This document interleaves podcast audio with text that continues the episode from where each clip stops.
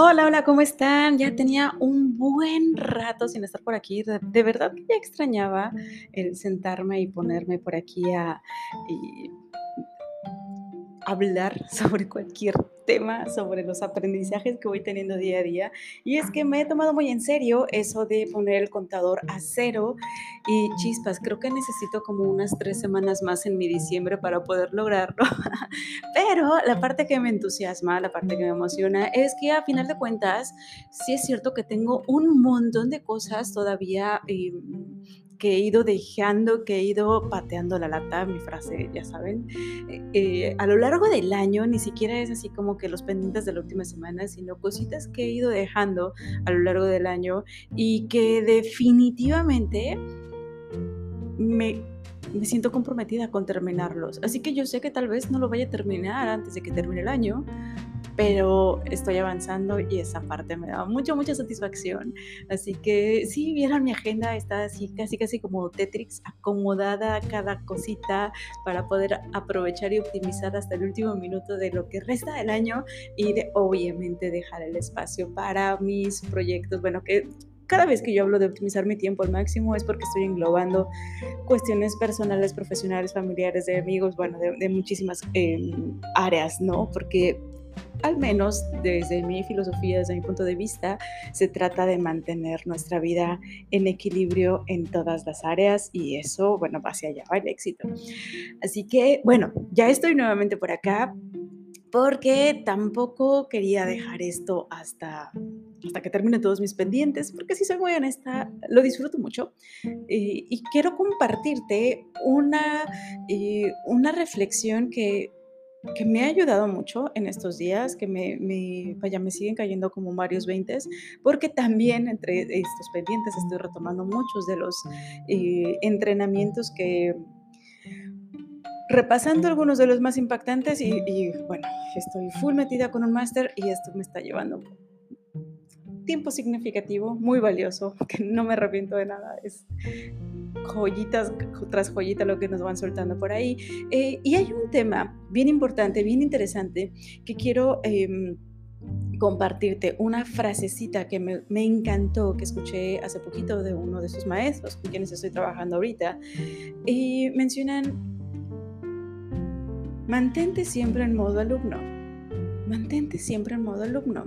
Date cuenta cuando estás compartiendo con alguien más, cuando estás aprendiendo quizá de alguien más o mm, escuchando a otras personas, date cuenta de en qué mood te, te pones.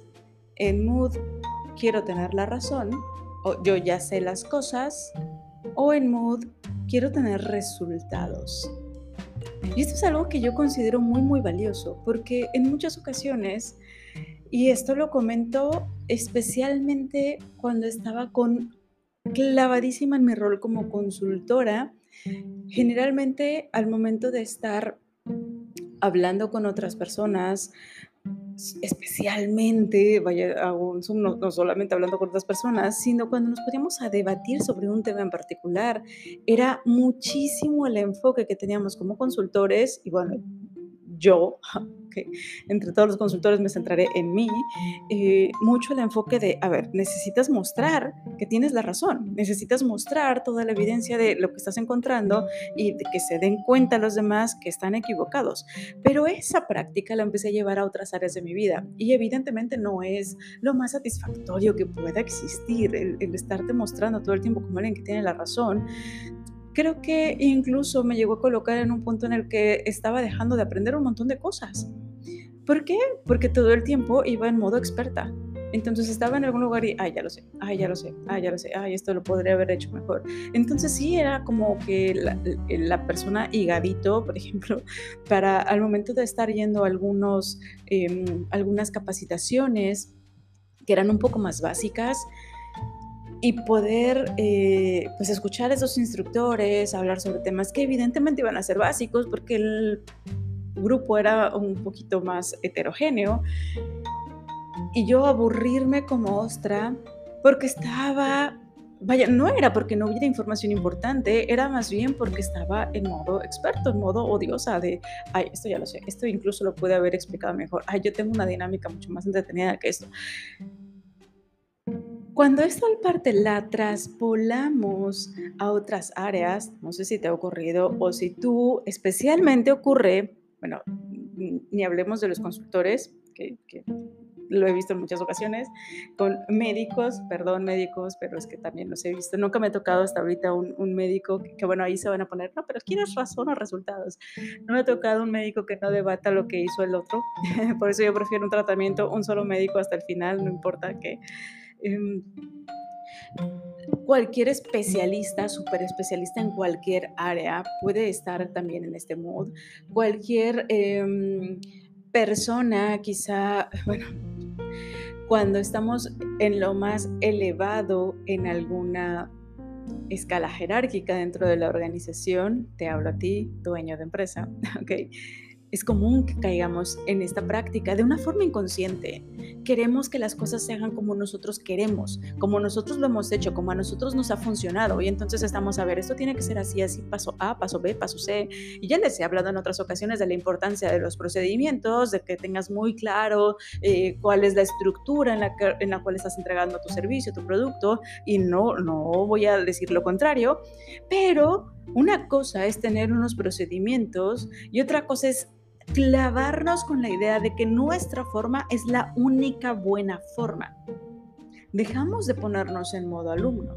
Y es que este modo alumno no lo refiero exclusivamente a temas de capacitación, como el ejemplo que ponía hace un momentito, sino a todas las áreas de nuestra vida. Cuando yo estoy eh, compartiendo con alguien más, con alguien de mi equipo de trabajo, con algún colaborador, con algún cliente, con algún proveedor, ¿Qué puedo estar aprendiendo de ellos, chicos, especialmente con nuestros clientes? No he conocido empresa que no diga, el cliente cree que sabe lo que quiere, pero en realidad no tiene la razón. Y nosotros tenemos que guiarlo. Y sí es cierto, te lo compro en la mayoría de los casos, lo compro. En muchas ocasiones el cliente quizás sabe lo que quiere, pero no sabe qué es lo que necesita para alcanzar ello.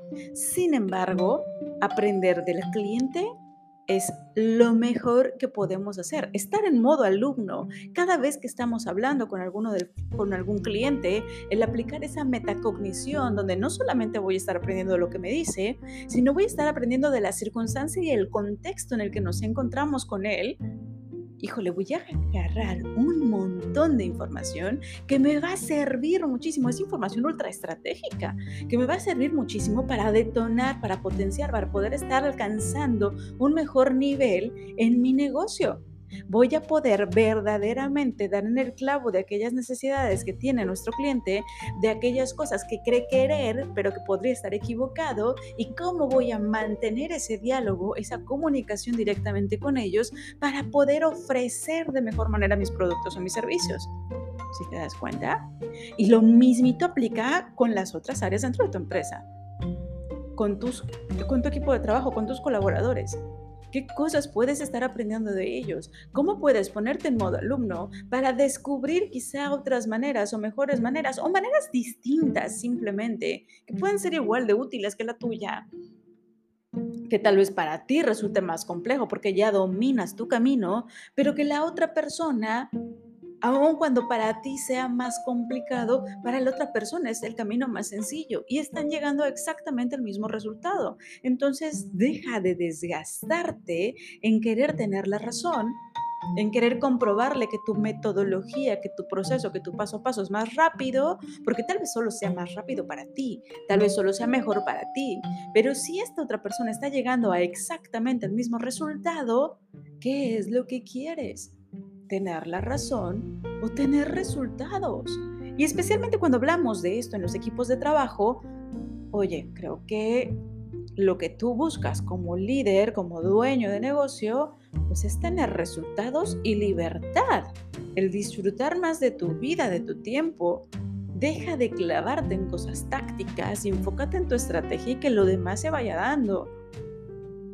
Obviamente, capacita bien a tu gente, desarrollalos de una forma adecuada, velos entrenando y vea apoyándote de esa innovación, esa creatividad, esas nuevas fortalezas, esas cosas diferentes que pueden tener ellos y que te puedan estar sumando a ti y a tu empresa. Creo que el no clavarnos con tener la razón nos abre una puerta maravillosa a un mundo de posibilidades que desde nuestra perspectiva difícilmente podríamos ver como que necesitamos esos ojos de las otras personas, esos puntos de vista, dado que están colocados en diferentes puntos. Imagínate que nos estamos viendo como que un, prisma, un diamante o como la analogía, seguramente te acordarás si creciste en México, esa analogía de los cinco ciegos y el elefante. No sé si la recuerdas, una lectura que creo que fue de primero o tercero de primaria, donde estaban cinco ciegos que jamás habían visto en su vida a un elefante y se emocionaron mucho cuando alguien les dijo, oigan, va, va a pasar, va a haber un desfile maravilloso y va a pasar por aquí un elefante, entonces los voy a llevar para que conozcan, que lo puedan tocar y que sepan cómo es. Entonces eh, colocaron a los, vaya, a los, a los ciegos alrededor del elefante cuando sucedió esto y un ciego lo colocaron donde estaba a la altura de la panza, entonces estuvo tocando la panza. Otro ciego lo colocaron a la altura de la pata, así que lo que pudo tocar pues fue la pata. Otro estuvo tocando la cola del elefante, otro estuvo tocando sus orejas y el último estuvo tocando la trompa. Y después los reunieron a todos para intercambiar opiniones y cada uno hablaba sobre su experiencia y cada uno decía, bueno, primero decíamos que el elefante es como una pared, como una pared arrugada y el ciego 2 decía, ¿cómo va a ser una pared? Era más bien como un tronco, un tronco muy grande, cilíndrico. Yo lo toqué y sí, tenía como la consistencia también así arrugadita, pero era cilíndrico, no era una pared, era un tronco. Y el tercer ciego decía, ¿cuál tronco? Si era como una serpiente, era delgadita y tenía como una serpiente con, con pelitos al final estaba delgadito, ¿cuál? ¿Dónde está la pared o el tronco? Nada que ver. Y otro decía, ¿cómo? Pero si era algo delgadito, parecían como unas hojas de palmera enorme, porque hasta se movían y súper flexible. Yo no sé dónde ven lo duro o lo, lo, rasposo. Y el tercero decía, no, es, o sea, si era como una serpiente, pero una serpiente más grande, no como una culebrita delgadita y con pelitos, yo no sentí eso, sino más bien como algo más eh, gordito y más largo, como una boa. Y finalmente los cinco tenían razón, todos habían descrito una parte diferente del elefante. Pero si cada quien se cerraba a tener la razón, difícilmente iban a poder empatar la información que tienen los demás y que iba a complementar la realidad de lo que es el elefante. En muchas ocasiones estamos así en nuestra vida cotidiana. ¿Cuántas veces te has cerrado a escuchar lo que dicen los demás porque tienes la firme convicción de que lo que tú ves, lo que tú haces, lo que tú crees es lo real. Y te estás perdiendo de esos otros puntos de vista. Espero que esta reflexión te sume, te sirva, te ayude a, abrir mucho más tu panorama, que al menos a mí me ha ayudado un montón, me ha, permitido estar de una forma mucho más intencionada en modo alumno, de estar buscando continuamente ver qué es lo que yo no estoy viendo respecto a esta realidad que está percibiendo la otra persona y bueno, de qué forma podemos estar aprovechando el conocimiento, la información que tenemos ambos para poder llegar a ese resultado que tanto anhelamos. Espero que esto te sirva mucho, te mando un abrazote enorme, yo soy Cara Hernández y nos escuchamos pronto.